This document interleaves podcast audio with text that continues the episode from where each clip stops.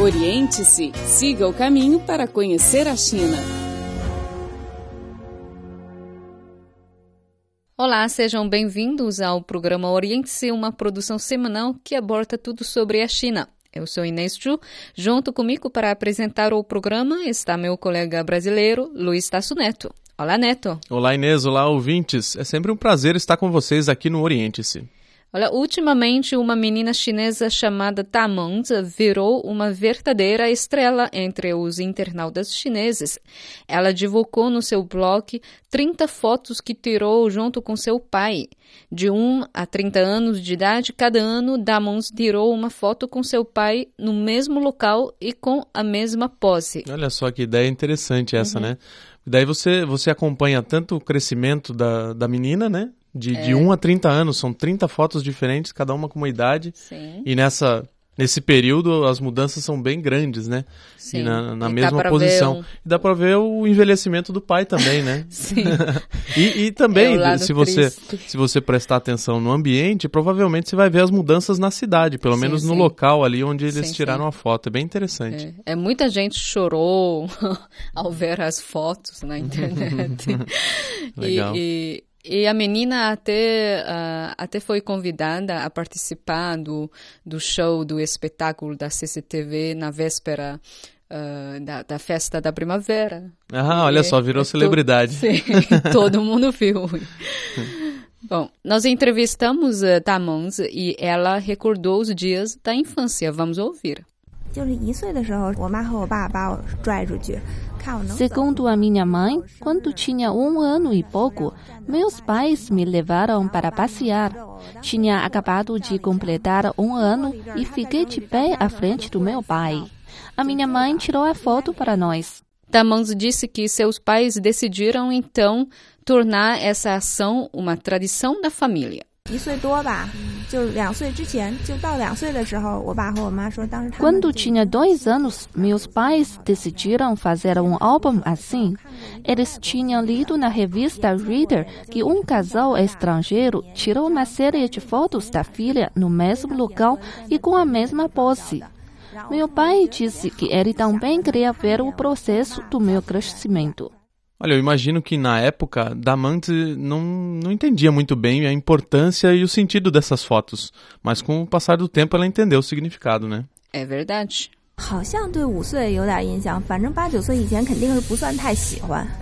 Acho que aos cinco anos comecei a entender que tinha se tornado uma tradição. Aos oito e nove anos, até não gostei muito da ideia por ser obrigada a ir a um local determinado para tirar foto. Depois de ir à escola secundária, comecei a ter ideias sobre o significado dessa tradição da família e me deu mais vontade de tirar fotos com meu pai. Depois de aprender eh, a escrever, Tamons começou a deixar notas no verso de cada foto. Aos 13 anos, ela escreveu Pai bonito e filha com aparelho dentário. Aos 21, ela escreveu: Meu pai foi chamado de vovô quando andava na rua é inaceitável para mim.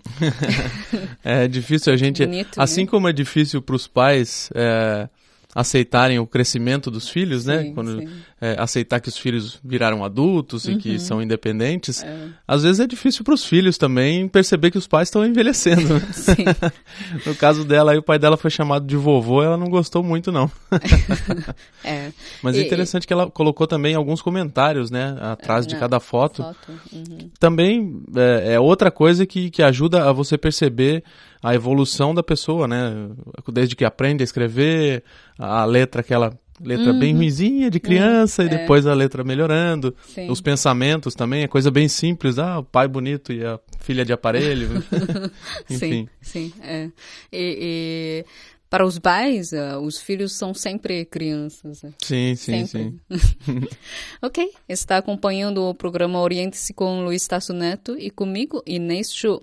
Depois de uma pequena pausa, vamos a Krasnaya Poliana, uma pequena vila russa perto de Sochi, sede dos Jogos Olímpicos de Inverno de 2014. Fique ligado. Oriente-se, o programa que deixa você a par de tudo o que acontece na China.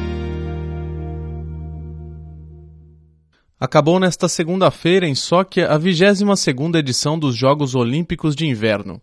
Krasnaya Poliana, uma pequena vila sob a jurisdição de Sochi, ficou conhecida por ser uma das bases de competições de esqui das Olimpíadas. Em russo, Krasnaya Poliana significa clareira vermelha, porque o local é coberto por um tipo de planta de cor vermelha. Montanhas e neves são presentes que a natureza deu a este pequeno distrito russo mas o maior orgulho dos habitantes locais é uma cachaça chamada Samagong. O local Idaik Baturim fermenta esta bebida em casa. Samagong é definitivamente a bebida alcoólica mais primitiva da Rússia. Já no período czarista, retomamos a tradição de fermentar essa bebida. O interessante é que quase todas as famílias aqui sabem fazer a samagong.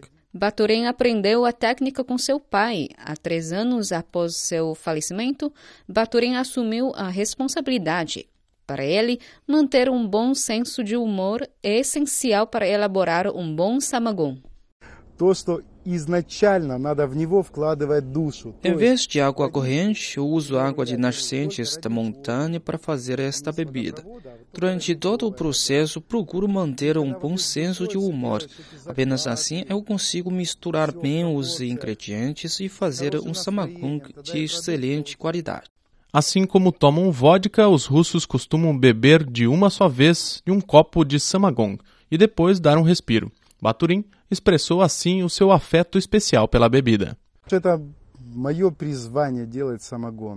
Quando tenho convidados em casa, sempre os recebo com o samagong, que eu mesmo faço.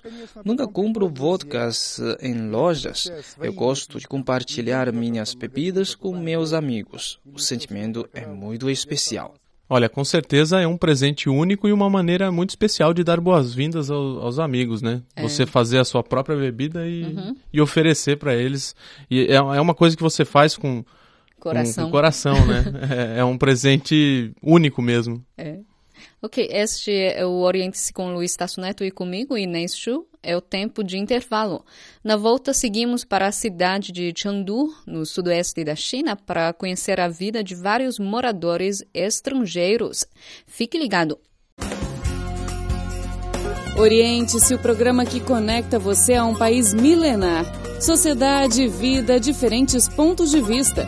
Tudo para você descobrir a fascinante China e sentir os seus aromas.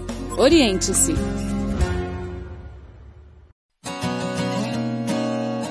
Rádio Internacional da China. A China mais perto de você. Olá, estamos de volta ao Oriente-se. Sou Luiz Tasso Neto. Sou Inês Chu. A cidade de Chengdu está sendo cada vez mais procurada pelos estrangeiros. Muitos deles moram num condomínio chamado Cidade Europeia. Laura Lee tem os detalhes. Is the location very good? It's near o condomínio tem fácil acesso, é próximo da estação de metrô e vários restaurantes ocidentais. A paisagem e o ambiente aqui são muito bons. Eu me sinto satisfeito com o estilo e o tamanho do apartamento. O arquiteto norte-americano Lawrence Samuelson fez uma boa avaliação sobre o condomínio. Segundo ele, é uma zona de boa qualidade. O gerente do projeto, Tsai Hua, disse que muitos estrangeiros optam por morar aqui. Aqui vivem mais ou menos 400 estrangeiros em cerca de 170 apartamentos. São, na sua maioria, executivos de empresas de alta tecnologia e pilotos de companhias aéreas. Na porta principal do condomínio está instalado um quadro com dicas em chinês e inglês. O vice-diretor da delegacia da zona sul da cidade, Su Ji, explicou o porquê. Os estrangeiros têm de fazer um registro na delegacia dentro de 24 horas depois de chegarem à China. Pedimos a alguns condomínios que expliquem outras línguas para divulgar as leis e regulamentos locais. Para facilitar a vida dos estrangeiros, a delegacia estabeleceu dentro da cidade europeia um posto de trabalho para prestar serviços administrativos. O piloto mexicano José Luiz contou sua experiência. I'm here with my family. I have uh, my wife and my daughter. Fui fazer os registros hoje junto com a minha família no escritório. Estamos muito satisfeitos com os serviços daqui. Espero que isso continue. Levando em consideração a diferença cultural, a comissão administrativa do condomínio abriu serviços direcionados. Tsai Hua disse que a barreira linguística é a maior dificuldade para quem vem de fora. Por isso, contratou dois assistentes dedicados exclusivamente aos assuntos estrangeiros. Eles podem ajudar os habitantes internacionais a resolverem seus problemas. Uma vez um estrangeiro queria voltar para sua terra natal para passar férias, ele nos pediu que cuidasse do seu cachorro e suas flores durante sua ausência. Nós não cobramos nada. O piloto norte-americano Peter Ham mora aqui há três anos. Like, for example, by the way, the noise os empregados do condomínio me ajudam a resolver os problemas a qualquer momento. Eles vêm arrumar o aquecedor, por exemplo, mesmo tarde da noite. A dona de casa, Lucy Mark, mora em Chengdu há mais de um ano. O condomínio oferece bons serviços e é bem administrado. Quando tenho problemas, ligo para o departamento de serviços e os trabalhadores sempre me ajudam imediatamente. Lawrence disse que convive tranquilamente com seus vizinhos chineses. Apesar de não falar mandarim, entendeu a palavra ye avô em português. But for me the special treat is to be able to to meet the babies. Sempre digo olá às crianças que moram aqui. As suas mães os fazem me chamar de Ye então eu aprendi a palavra. Os estrangeiros têm passatempos bem diversificados em Chengdu. Peter joga golfe, Lucy faz compras e outros vão tomar chá ou assistir à ópera de Sichuan. Às vésperas de festivais, a comunidade organiza também atividades e convida os moradores estrangeiros. Diz que Chengdu é uma cidade onde as pessoas vêm passear e acabam sentindo vontade de ficar. Desde que eu tenha um emprego em Chengdu, gostaria de viver aqui para sempre. Lucy também não quer sair da cidade, mas tudo depende do seu marido. Chengdu é uma cidade que amo. Meu marido trabalha aqui agora, mas não sei onde vai trabalhar no futuro. Eu gostaria muito de permanecer aqui. Muito obrigado a Laura pela reportagem. Olha só, um lugar fácil, mais fácil para os estrangeiros viverem aqui na China. Uma das maiores dificuldades quando se vem para cá é realmente a barreira da língua, né? Porque uhum. é, os chineses são. É, é, é, muito raro encontrar chinês na rua que fala é, inglês. inglês. Aqui, hum. aqui na nossa rádio, muita gente fala inglês. Uhum. Tem vocês que falam português, uhum. isso facilitou muito a minha vida. Uhum. Mas para pegar um táxi, por exemplo, para ir no é, mercado, para comprar as coisas na farmácia, as pessoas comuns não falam inglês. Assim, é. assim como no Brasil, é a mesma coisa. Você foi pegar um táxi, um táxi ou for fazer uma compra no supermercado, uhum. vai ser bem difícil encontrar uhum. alguém que fala uhum. inglês. Uhum. Então essa barreira da língua é muito grande. Tendo isso dentro do condomínio, um departamento com pessoas que podem te ajudar a falar a língua, uma, uma uhum. outra língua, Sim. isso realmente ajuda. ajuda e facilita bastante a adaptação das pessoas, né? pois é. Bom, por hoje é só. Inês Ju e eu, Luiz Tasso Neto, agradecemos a sua companhia. Até a semana que vem. Tchau, tchau. Você é daqueles que acha que a China é exótica e misteriosa? Então ouça a Rádio Internacional da China e saiba tudo do país que mais cresce no mundo. http português.cri.cn